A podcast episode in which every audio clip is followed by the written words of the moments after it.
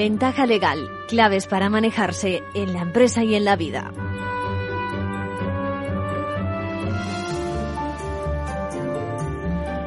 Bienvenidos a Ventaja Legal, ese baño de cultura jurídica que nos gustaría calase en nuestra sociedad, donde, como pueden comprobar cada vez que acudan a un medio de comunicación, los asuntos jurídicos aparecen en primer plano, ya sea prensa, televisión, redes sociales. Bueno, hoy son protagonistas desde el escándalo de corrupción, blanqueo de dinero, eh, asociación para delinquir que presuntamente se atribuye a la vicepresidenta en en la Unión Europea, hasta el caso que se pueden encontrar cualquiera de ustedes en la calle, porque algunos de los malos se han inventado ese delito consistente en colocar en los parabrisas de nuestros vehículos aparcados una simulación de multa que cuando nos interesamos por el pago o por la infracción, bueno, nos lleva a un entorno electrónico vía el código QR que aparece, que se pueden imaginar que no tiene nada precisamente de bueno. Tenemos también que comentar en ventaja legal las cifras que nos facilita la justicia sobre el número de conflictos, de pleitos que maneja. ¿no? Recuerden que la semana pasada hablábamos de cómo a través también de la justicia se divisaba un horizonte no sé, preocupante quizás desde el punto de vista económico. En definitiva, ya ven ustedes cómo todo pasa por el mundo legal. Incluso, incluso algunas, algunas cosas que no gustan demasiado al colectivo de jueces y magistrados. Tengo conmigo la declaración que la Asociación Profesional de Magistratura ha hecho en relación a esa reforma que se pretende para el nombramiento de magistrados del Constitucional. Luego lo comentamos. En nuestro capítulo Manual de Crisis me agrada eh, atender el comentario de un compañero letrado que propone que comportamos, compartamos con los oyentes algo así como un manual o como las pautas, de una forma sencilla, las pautas de lo que no hay que hacer cuando uno se enfrenta a una potencial infracción o una sanción, por ejemplo, en la empresa. ¿no? La verdad es que ambos coincidimos en que existe un cierto patrón de respuesta habitual de los clientes y propone que lo conozcan para que, para que puedan defenderse mejor luego lo hacemos. Bien, en nuestra sección del Consejo, una seguidora está alarmada por la proliferación de falsos profesionales, de falsas titulaciones de proveedores que se atribuyen ser agentes o que representan a primeras marcas y, que es mentira, ¿no? Le preocupa el tema porque dice que eh, en una de estas dice se produce algún problema, genera responsabilidad y me arrastra, leo textual, cuando es eh, soy la primera, dice a la que pueden haber engañado, ¿no?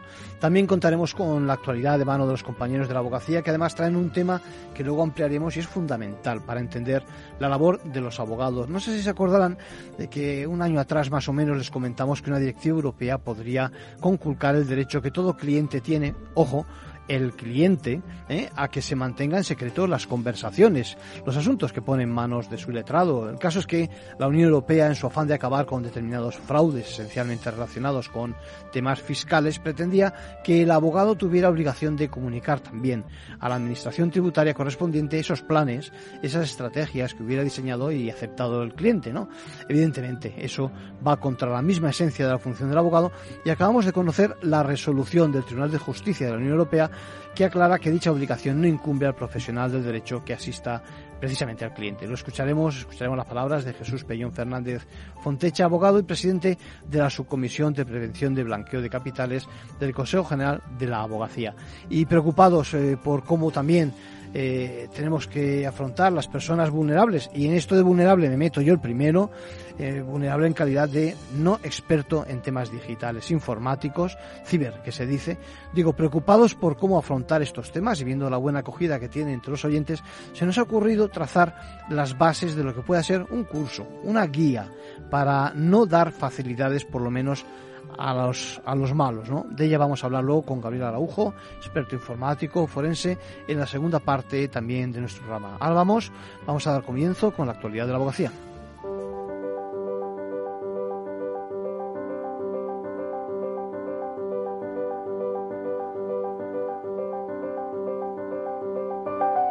Ahora en Ventaja Legal, la actualidad semanal de la abogacía. Bienvenidas Isabel y Lucía. Hola, buenas. Adelante.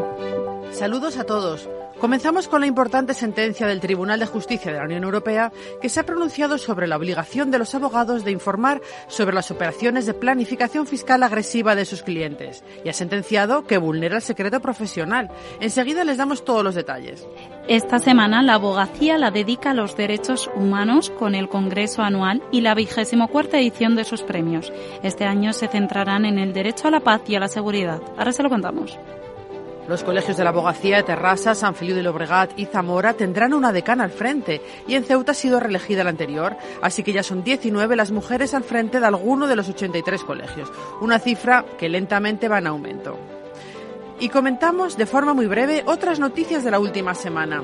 La litigiosidad aumentó un 7,5% durante el tercer trimestre de 2022. Los órganos judiciales de toda España registraron durante los meses de julio, agosto y septiembre 1.522.449 nuevos asuntos, según el informe del Consejo General del Poder Judicial.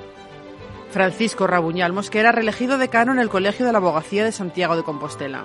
Continuará al frente de la corporación hasta el 2027. Ha anunciado que seguirá apostando en esta nueva etapa por la formación continua de los colegiados. El Colegio de Valencia cierra 2022 con una exposición sobre el centenario de la colegiación de Ascensión Chiribella. La muestra sobre la que fue la primera mujer colegiada en España está abierta en la Ciudad de la Justicia hasta el próximo viernes 16 de diciembre. El Tribunal de Justicia de la Unión Europea ha asegurado que la obligación impuesta a los abogados de informar a los demás intermediarios sobre las operaciones de planificación fiscal agresiva de sus clientes no solo no es necesaria, sino que vulnera el derecho al respeto de las comunicaciones entre abogado y cliente. En una sentencia del 8 de diciembre de 2022, el TEJUE anula parte de la directiva conocida como DAC 6 sobre el intercambio automático y obligatorio de información en el ámbito de la fiscalidad en relación con los mecanismos transfronterizos sujetos a comunicación de información. Además, establece que todos los demás intermediarios implicados en esa planificación y el propio contribuyente están sometidos a la obligación de comunicación de información, lo que permite garantizar que la Administración tributaria sea informada. Jesús Pellón, presidente de la Subcomisión de Prevención de Blanqueo de Capitales del Consejo General de la Abogacía, valora muy positivamente esta sentencia.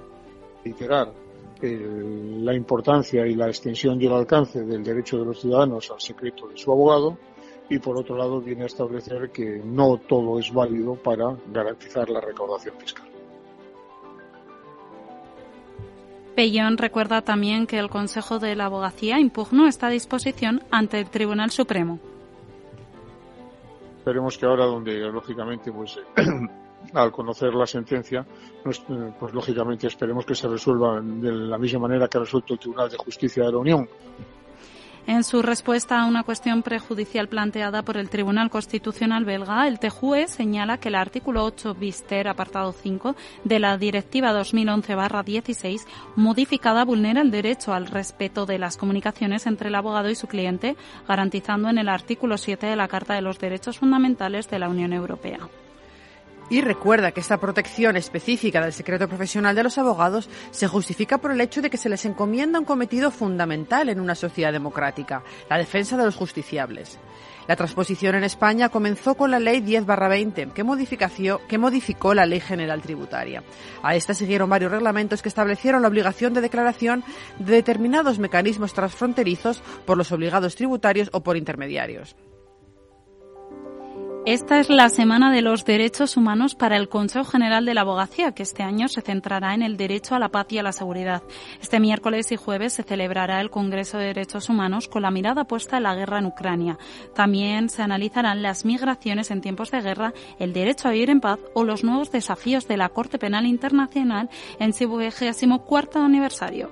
Beth Gell, presidenta de Amnistía Internacional España, Mira Milosevic Juaristi, investigadora principal del Real Instituto Elcano para Rusia, Eurasia y los Balcanes, Pablo Simón, politólogo y profesor de Ciencias Políticas en la Universidad Carlos III, o Federico Mayor Zaragoza, es director de la Cátedra UNESCO, son algunos de los ponentes.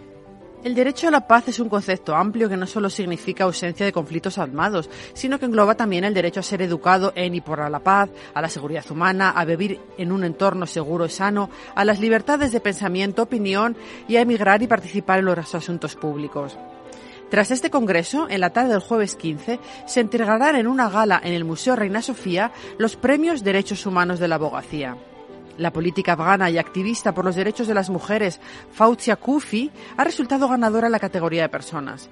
Kufi, que está exiliada en Londres, llegó a ser vicepresidenta de la Asamblea Nacional y en 2014 intentó presentarse a la presidencia del país. Pero por encima de todo, es una activista infatigable por los derechos de las mujeres y niñas afganas.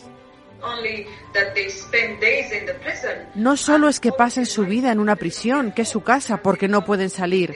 También están desprovistas de los derechos más básicos, educación, trabajo, salir de casa sin un acompañante hombre.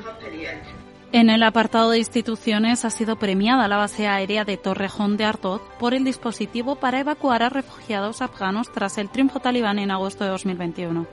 Miquel Ayestarán, periodista multimedia freelance especializado en conflictos y Oriente Medio, recogerá el galardón correspondiente a medios de comunicación y el premio Nacho de la Mata, que reconoce la labor en favor de la infancia más desfavorecida, ha recaído en el abogado valenciano Paco Solans, defensor de los derechos de los menores migrantes.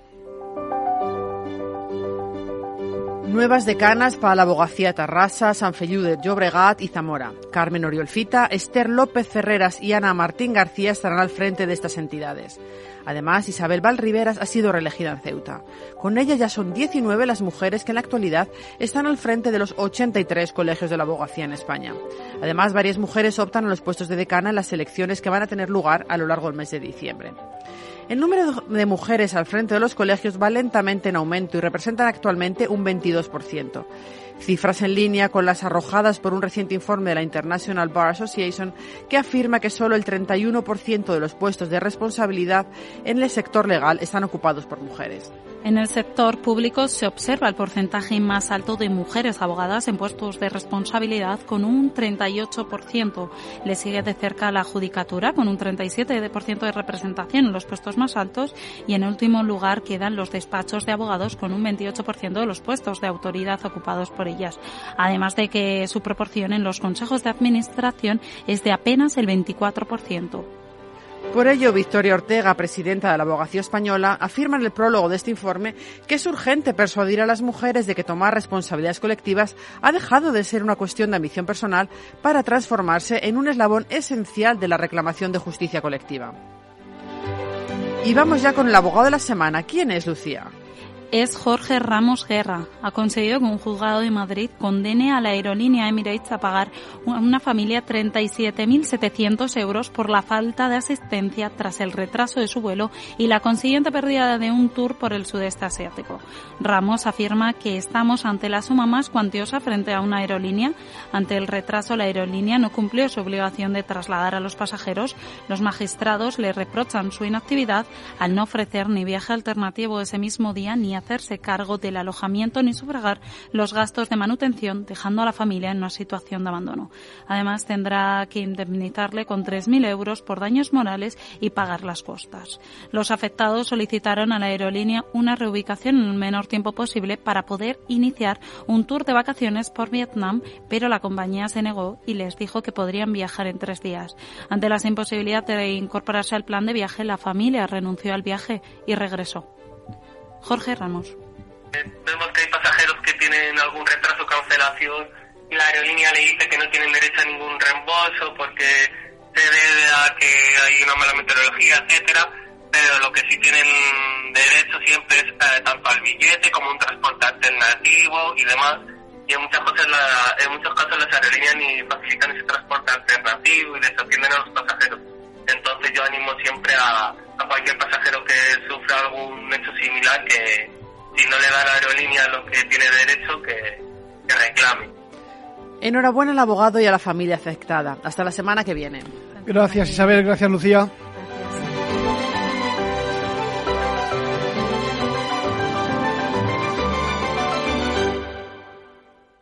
Manual de crisis. Reglas a seguir en caso de necesidad.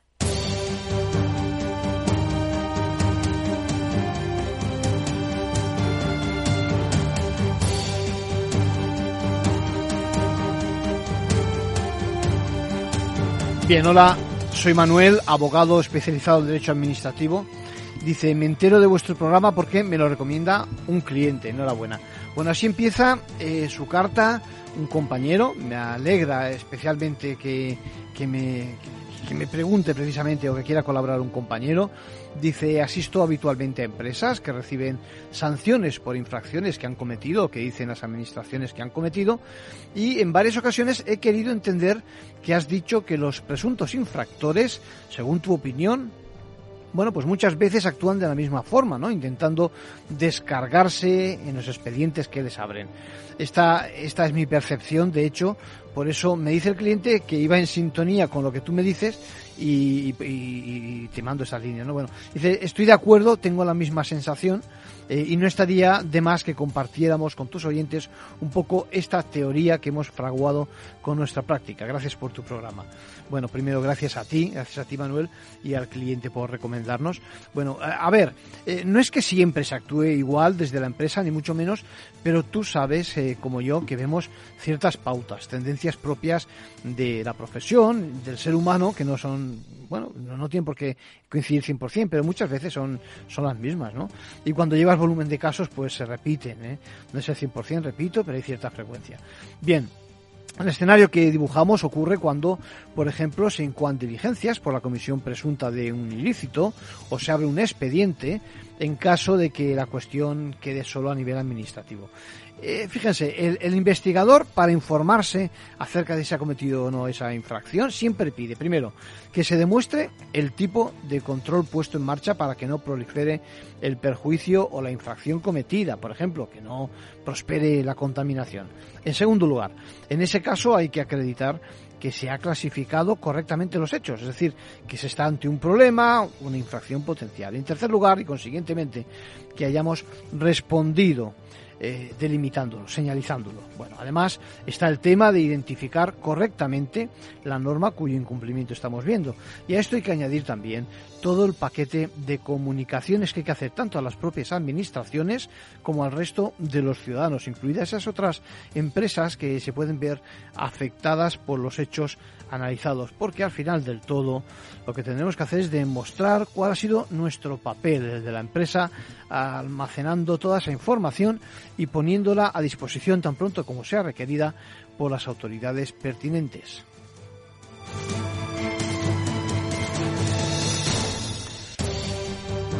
Bien, así que, así que sí, Antonio, prácticamente estoy repitiendo lo que tú me dices en la carta. Es cierto que con esos patrones, o mejor dicho, no siguiendo esos patrones, pues podríamos perfectamente, tanto tú como yo que trabajamos en esa materia, crear, diríamos, un, un manual de lo que no hay que hacer, o mejor dicho, de lo que habitualmente nos encontramos que no hace correctamente el cliente, esa empresa que se ve en esas situaciones. Creo que ambos, eh, estoy de acuerdo, animaríamos a aquellos que se sienten cerca de sufrir esas sanciones a que pasen su actuación por un filtro de, lo voy a resumir así, eh, cuatro acciones. Primero, tienen que escoger correctamente la legislación aplicable que pudiera dar lugar a, esa, a esa, infracción, a, entenderse que una acción comete esa infracción. Segundo lugar, eh, ojo con el menosprecio. ¿eh? Eh, anudar la calificación correcta de los hechos al amparo de la ley. No nos apliquemos esa tendencia de pensar que no pasa nada, que nos vamos a librar, que con algunos argumentos que inventamos o aun siendo reales, pues no son, digamos, de corte jurídico y por lo tanto no son, no son de peso y no, y no nos sirven. En tercer lugar, poner atención en el tipo de controles que ponemos en marcha para paralizar que se repita la infracción.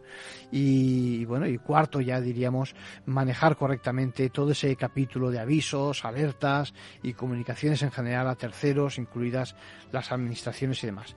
Lo contrario, ya saben, lo dice Manuel, lo recomiendo yo también, lo contrario a estos cuatro puntos es precisamente manual de lo que no hay que hacer en esos casos.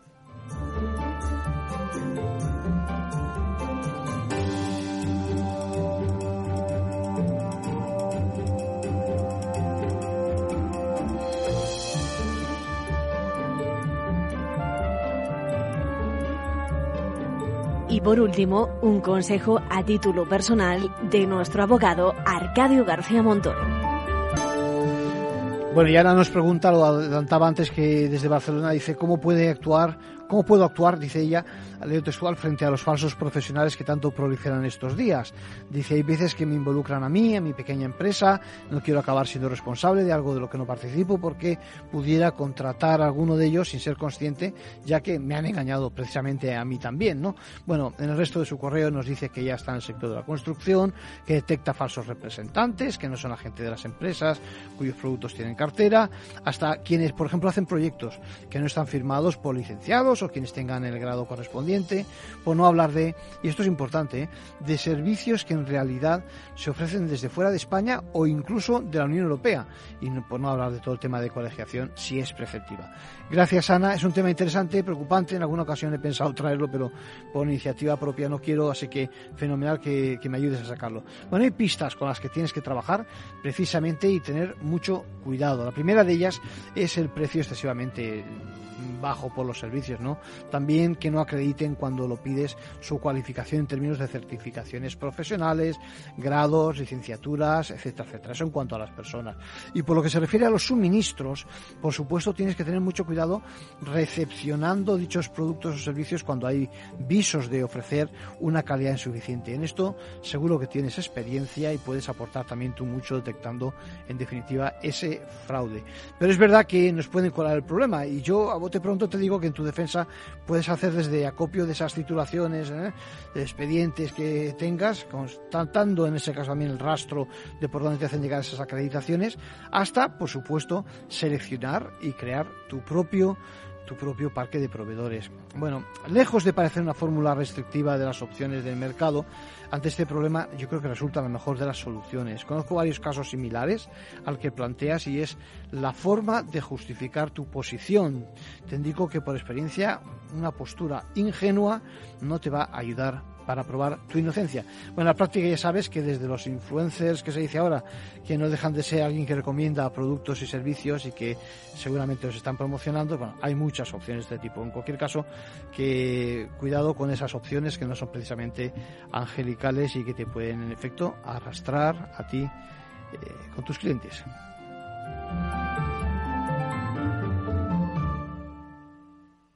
¿Qué es ir más allá?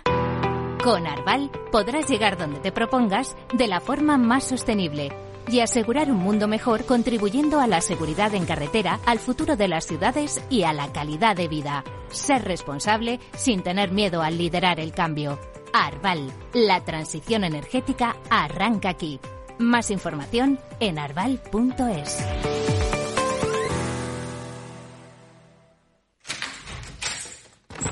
Salón. Gotera. Todo seco. Es muy simple asegurarse con el Betia. Simple, claro, el Betia. Disfruta de la mejor cocina gallega en Montes de Galicia. Todo un clásico moderno en el barrio de Salamanca. Disfruta de la variada dieta atlántica, de las mejores carnes y pescados tratados con respeto y transparencia y regados con una de las mejores bodegas de la zona. En grupo, en familia o en pareja, Montes de Galicia te ofrece el espacio perfecto en cada ocasión. Todos los lunes de 11 a 12 de la mañana en Capital Radio tienes una cita con Rock and Talent un programa diferente que combina el talento con las canciones de rock más inspiradoras. De la mano de Paloma Orozco conocerás gente emprendedora, las startups más novedosas y las ideas más originales del mundo de la gestión. Rock and Talent. Los lunes nunca fueron tan sorprendentes.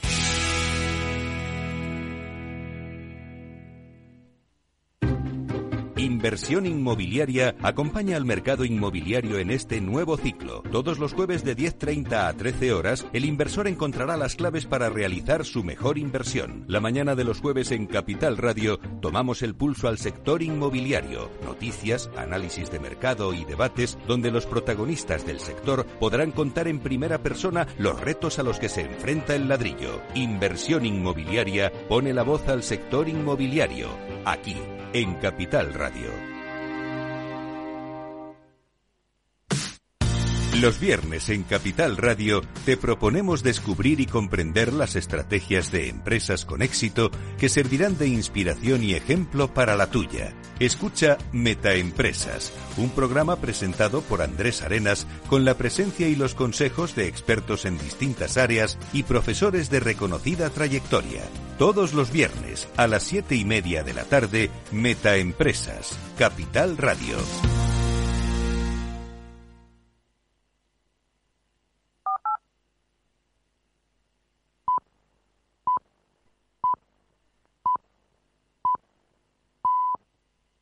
Ventaja legal con Arcadio García Montoro.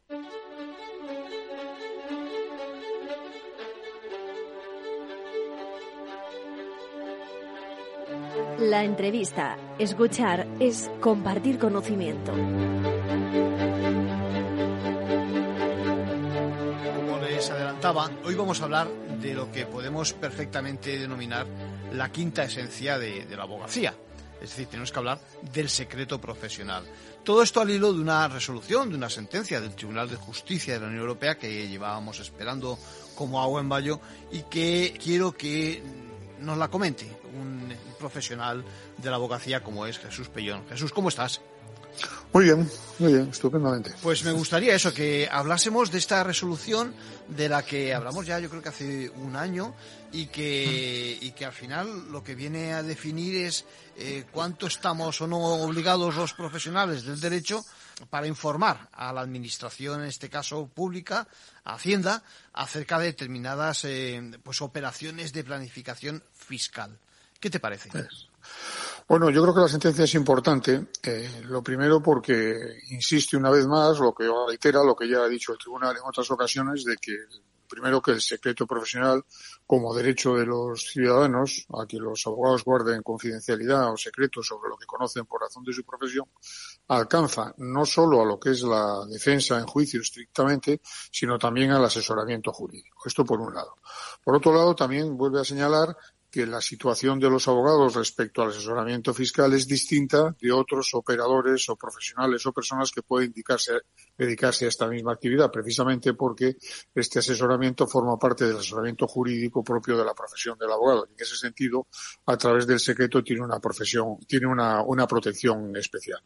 Y luego lo que viene a decir simplemente es que, siendo lícito y loable que la Unión Europea trate de luchar contra la ilusión o el fraude fiscal, que no vale todo para esto y que hay que respetar los derechos fundamentales y que solamente se pueden restringir cuando sea estrictamente necesario para obtener los fines y no haya otro procedimiento menos, menos gravoso para alcanzar la misma finalidad.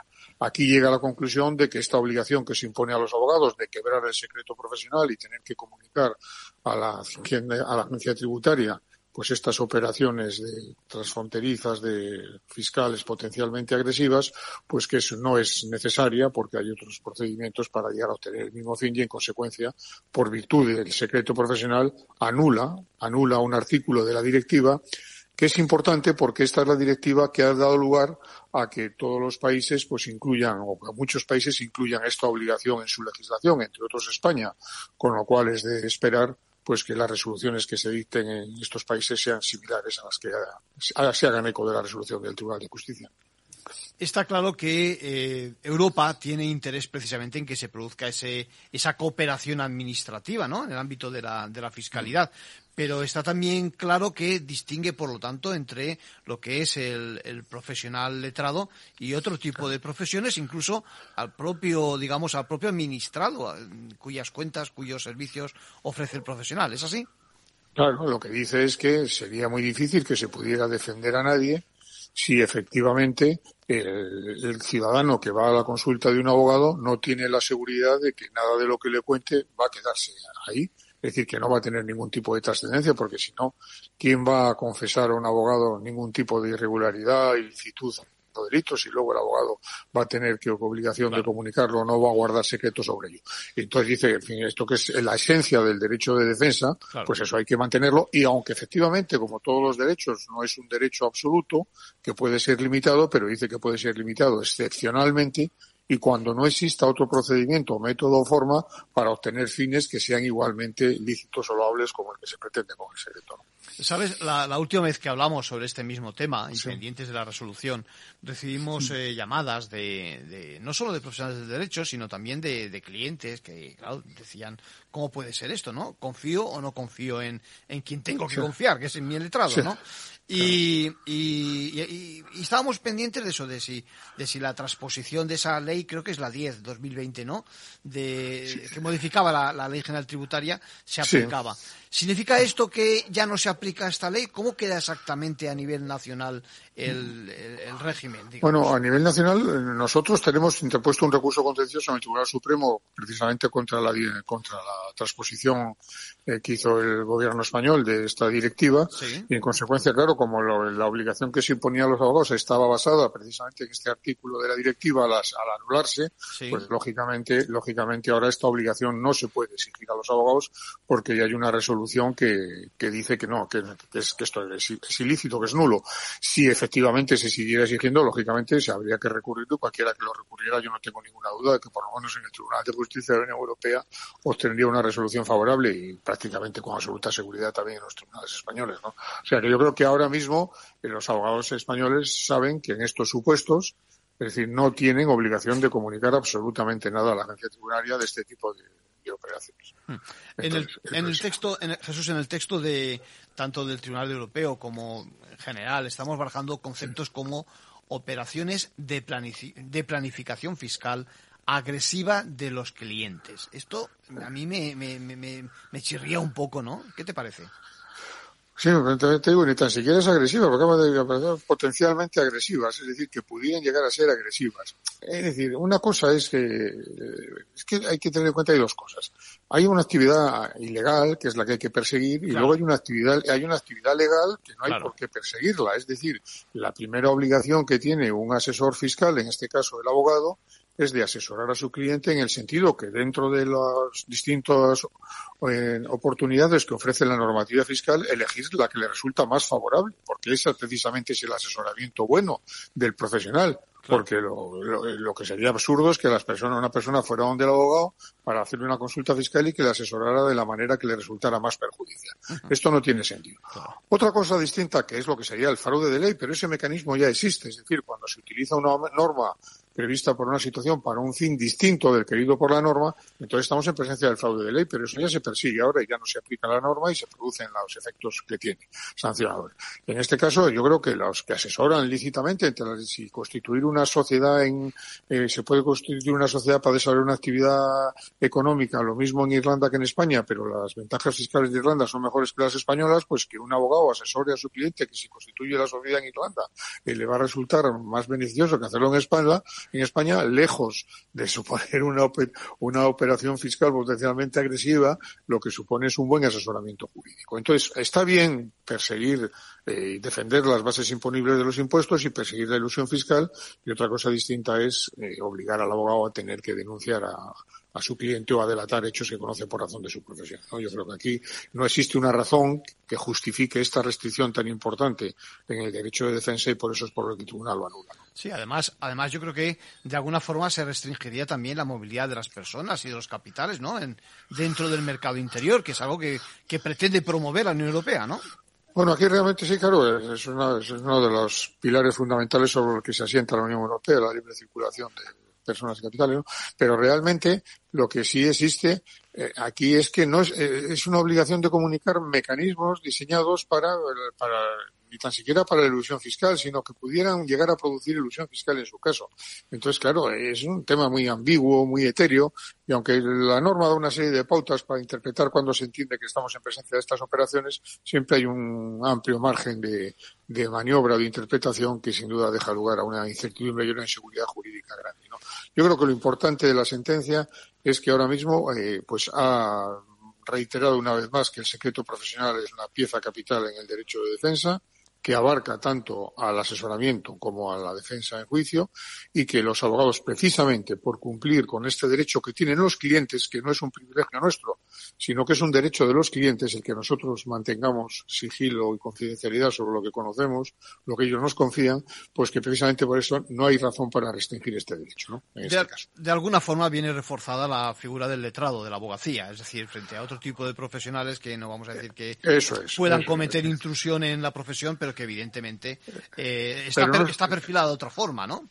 Esto es, no están en el caso que estamos los abogados, que nosotros somos titulares por exclusivos del derecho de defensa, como el derecho que, que forma parte del derecho fundamental a la tutela judicial efectiva y que en este sentido los ciudadanos pues eh, disponen de él a través exclusivamente de los abogados, que somos la única profesión que constitucionalmente tiene asignada este deber y este derecho.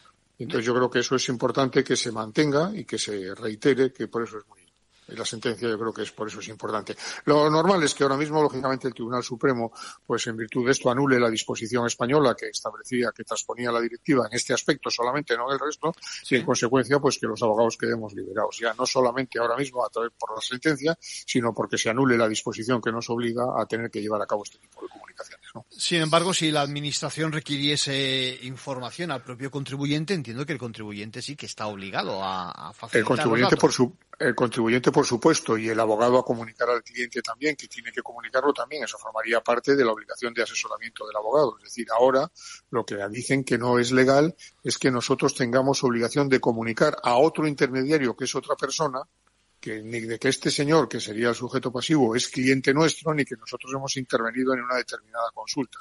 Entonces, en este sentido, lo que sí tenemos es obligación de comunicárselo al cliente. Es decir, mire usted que sepa que usted tiene obligación de comunicar a la agencia tributaria, pues a la autoridad española, este tipo de actuaciones, porque hay una norma que le obliga, como asesoramos a diario a nuestros clientes, de todas las obligaciones que nos competen en los distintos ámbitos de su actividad, ¿no? Igual laboral, que fiscal, que civil, que penal, que decimos, usted tiene obligación de esto, de esto, de eso, y ahora usted si quiere lo cumple y si quiere no lo cumpla. Pero no somos nosotros los que tenemos directamente la obligación de hacer la comunicación, ¿no? Por otros intermediarios, ¿podemos entender también a las entidades financieras? ¿Sabes? En el, sentido de, en el sentido de que no estén obligados a. Perdón, en el sentido de que estén obligados a facilitar la información a la administración. Hombre, las, las entidades financieras tienen un régimen especial que lógicamente tienen que facilitar mucha, muchísima, muchísima información. En este caso, si, si llevaran a cabo las actividades que efectivamente la norma prevé, lógicamente también lo serían. Muy bien, Jesús Pellón, eh, muchas gracias por tus comentarios. Vamos a seguir de cerca cuál es la aplicación. Entendemos que no tenemos que preocuparnos ni letrados por una parte, ni por otra clientes por que se vulnere precisamente eso. que supone la esencia, la quinta esencia, decíamos, de la profesión, el secreto, la confidencialidad, la confianza que tienen nosotros y que es lo que me imagino que la abogacía también busca. Eso, yo espero que ahora el Tribunal Supremo, que tenía suspendido nuestro procedimiento precisamente a expensas del pronunciamiento que pudiera producirse por parte del Tribunal de Justicia de la Unión Europea, pues ahora reanudará el recurso y lógicamente dictará sentencia de acuerdo con la sentencia del Tribunal de Justicia, ¿eh? que es lo que es previsible. Y entonces, bueno, pues sería, ya sería la, por decirlo de alguna manera, pues la traslación al sistema español de la sentencia del Tribunal de Justicia. Jesús Pellón, muchas gracias. Seguiremos mirando de cerca cuál es la evolución de este interesante tema que parece que resalza la función del letrado en la sociedad Pues sí. española. Muy bien. Muchas gracias. Pues, ¿eh? pues- pues muchas gracias a ti. Hasta luego. Adiós, adiós.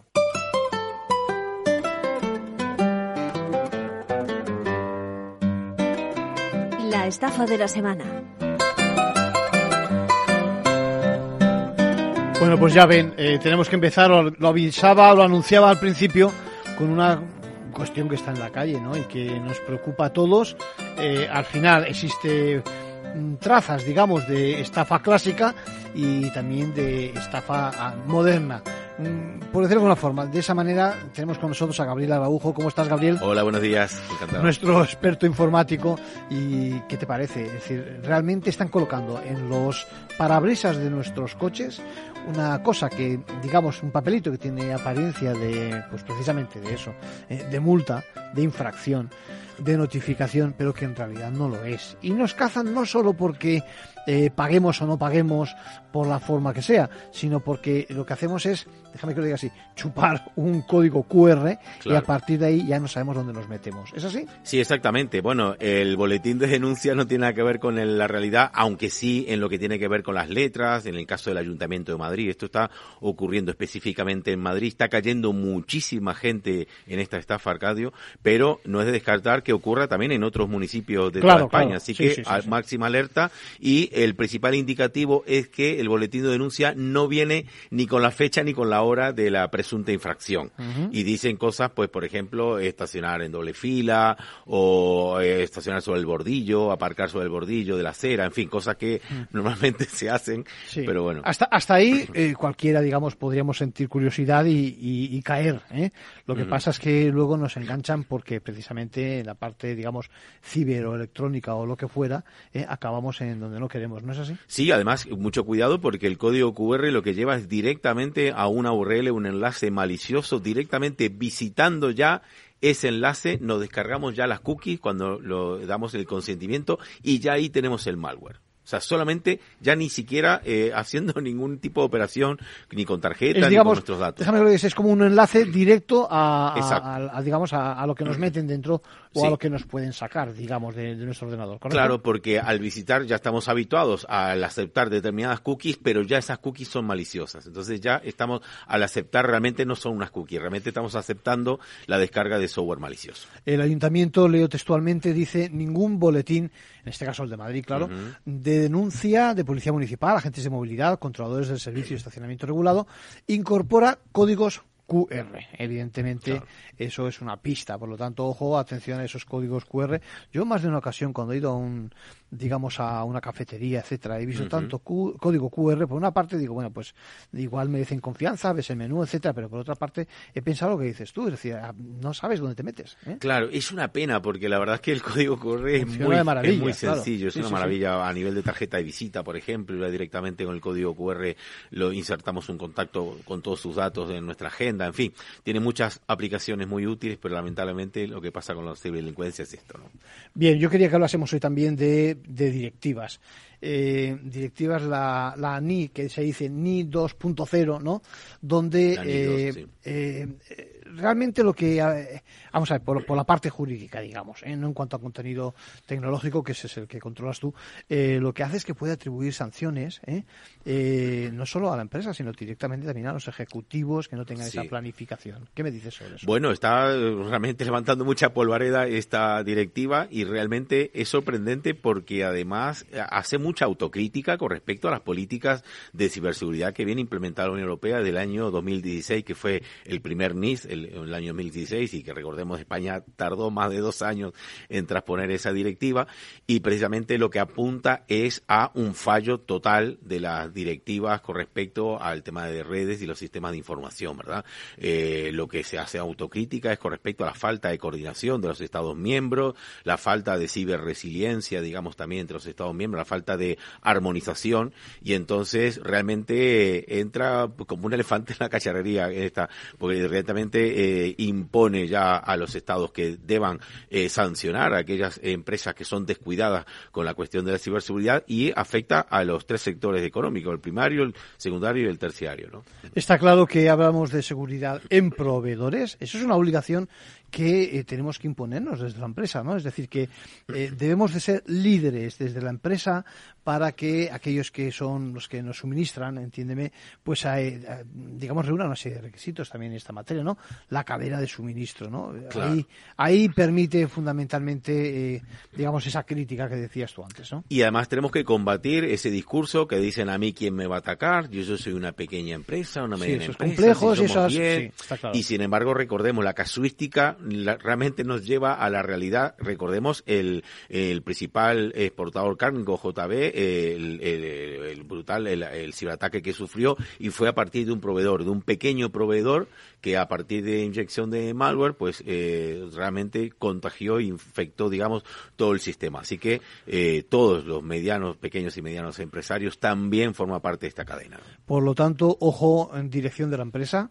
Eh, su papel y su responsabilidad fundamental en el cumplimiento de esas medidas precisamente y por lo tanto también eh, yo creo que hace una llamada también a, la colaboración entre la empresa pública y la prensa privada, ¿no? Lo que decías tú antes.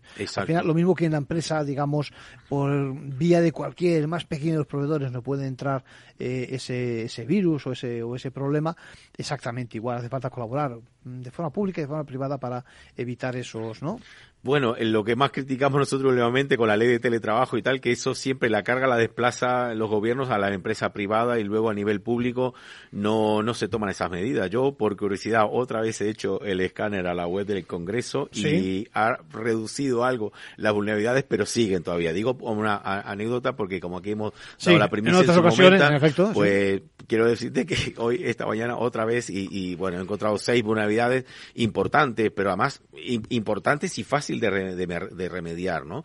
Entonces, bueno, con respecto al NIS 2, a esta nueva directiva, eh, lo más sorprendente es que eh, aplica, eh, contempla la, no solamente la aplicación de medidas pecuniarias, sino también directamente la sanción para determinadas personas físicas, impedirles que puedan dirigir eh, tareas de gobernanza a nivel de ciberseguridad. Y eso es sorprendente, porque sí que esto es un intervencionismo importante, eh, muy grande. Yo creo que eh, desde Europa no se fían de que las transposiciones se produzcan ni rápido ni correctamente, ¿no? Da la sensación de que bueno, yo, a ver, eh, yo espero que, que, sí haya conciencia por lo que acabamos de apuntar, ¿no? Que seguimos a nivel institucional, las empresas, de las instituciones también eh, muy laxas a la hora de aplicar estas medidas y las empresas también. Estamos sabiendo, Arcadio, a diario, o por lo menos cada dos o tres días, de ataques grandes y ataques con éxito. Es que son miles y miles de ataques diarios y un porcentaje muy alto que, que, eh, tienen éxito. Ese es el problema. Al final hablamos de vulnerabilidad. Todos somos vulnerables pero unos más que otros. Yo, fíjate, el otro día lo comentábamos fuera del micrófono, eh, ¿por qué no afrontamos una especie de guía o de programa o algo así? Te proponía para eh, centrarnos en que no se produzcan esas estafas, esas, eh, esos ataques a, aquellos, yo el primero, que no somos expertos en la materia y que tenemos pues unos flancos abiertos con tanta facilidad. Fíjate, proponía y me gustaría que me corrobores o no, eh, cuatro flancos fundamentalmente, fundamentalmente. En primer lugar, que nos dediquemos eh, especial atención a todo el tema relacionado de, a los asuntos de diario, de familia, de cualquiera, cualquier persona eh, se relaciona con la comunidad, con los vecinos, con, a través de un correo electrónico, un WhatsApp, etcétera, etcétera. Yo creo que es uno al que nos teníamos que dedicar y al que teníamos que dedicarle unas líneas o algún espacio, ¿no te parece?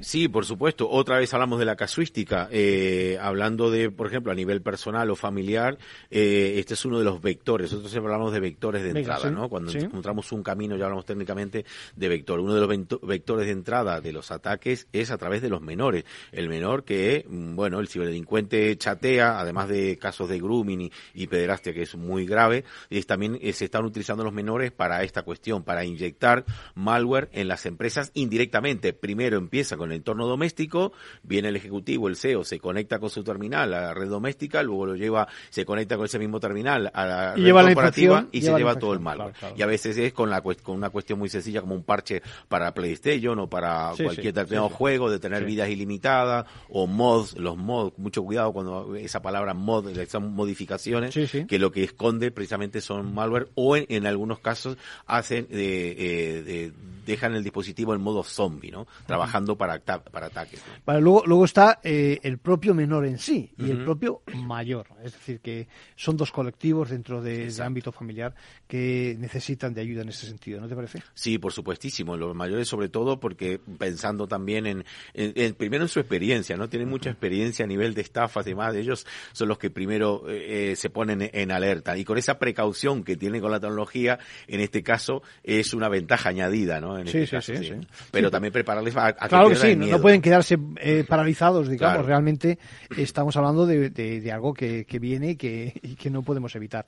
Bueno, el tercer capítulo, o tercer vector que tú dices, es el de los profesionales que ejercen a título individual, no necesariamente en la gran empresa. Vamos a centrarnos en esas pequeñas empresas, pero como profesional, ¿no? Ahí también hay mucho que hacer. Sí, muchísimo porque todavía sigue siendo el principal vector de entrada son los profesionales de la, eh, vector de entrada de los ciberataques. Cuando abre el email o abre ese documento con las macros y con este malware que tiene y demás. Entonces, pues esta, esta es la cuestión, ¿no? Que están facilitando mucho este tipo de, de, ataques, ¿no? Por no cumplir con ese plan director de seguridad que debemos tener todos, ¿no? A nivel empresarial, a nivel profesional, ¿no? Fíjate, sin decir nombres, me dice, eh, te lo comentaba el otro día, hoy iba a contestar una pregunta de un oyente que dice, eh, he infectado a la empresa sin saberlo, sin ser consciente, eh, a mi departamento, abrí en realidad un archivo de un pedido de una factura, no me acuerdo bien, mm. en el supuesto, en mi puesto de trabajo y no, no era otra cosa que un troyano, más que un troyano, ¿no? Dice, el jefe me ha dicho que me quiere abrir un expediente a mí. Dice, yo trabajo en el departamento de compras. Yo imagino que de estas va a haber más de una situación.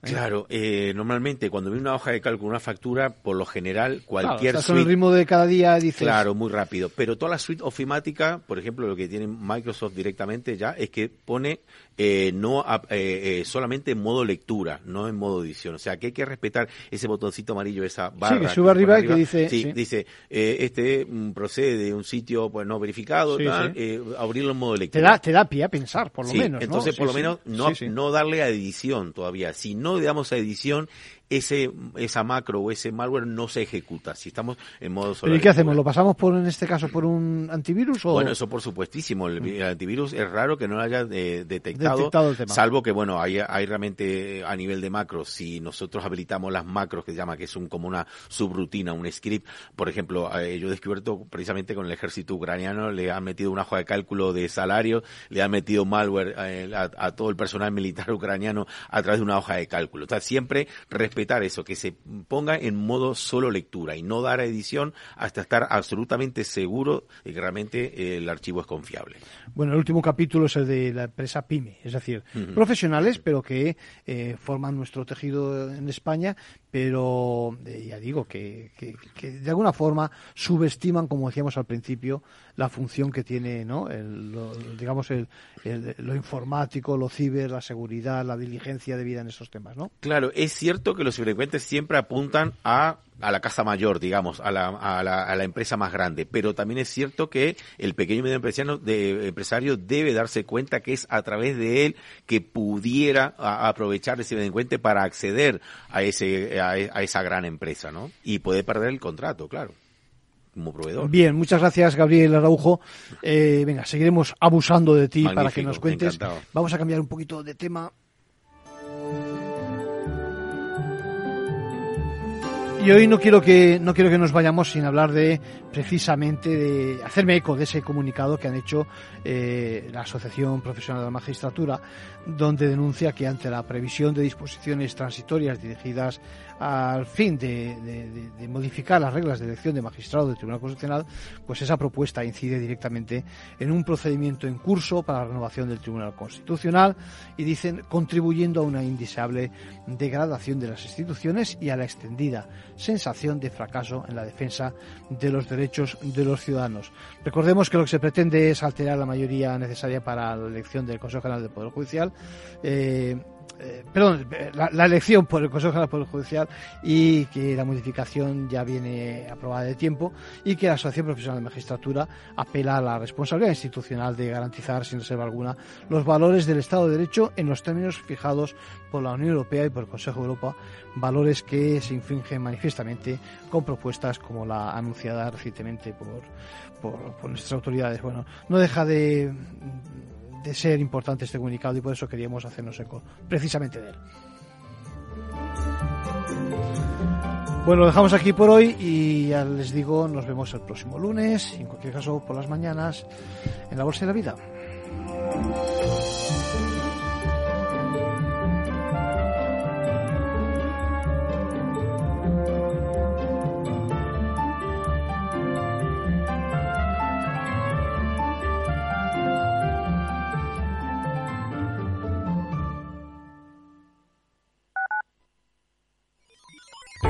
Los robots escuchamos Capital Radio.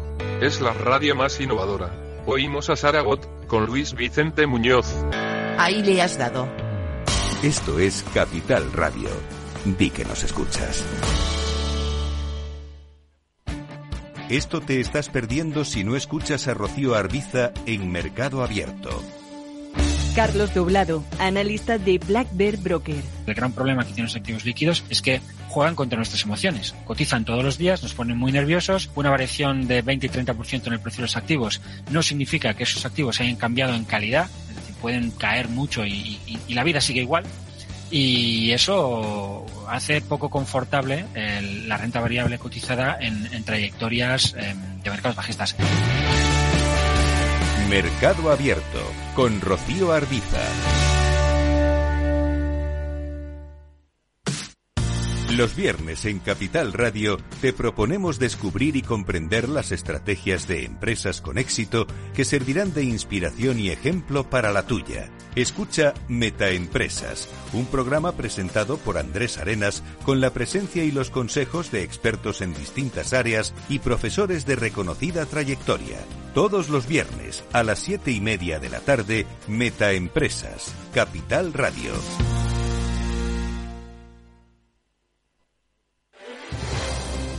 Si quieres entender mejor todo lo que rodea a nuestro sector alimentario, tienes una cita en La Trilla. Un gran equipo de especialistas te acercará a la actualidad económica y política desde el campo hasta la mesa. Conocerás sus principales innovaciones sin olvidar las producciones más tradicionales. Los sábados de 8 a 9 de la mañana con Juan Quintana, La Trilla de Capital Radio.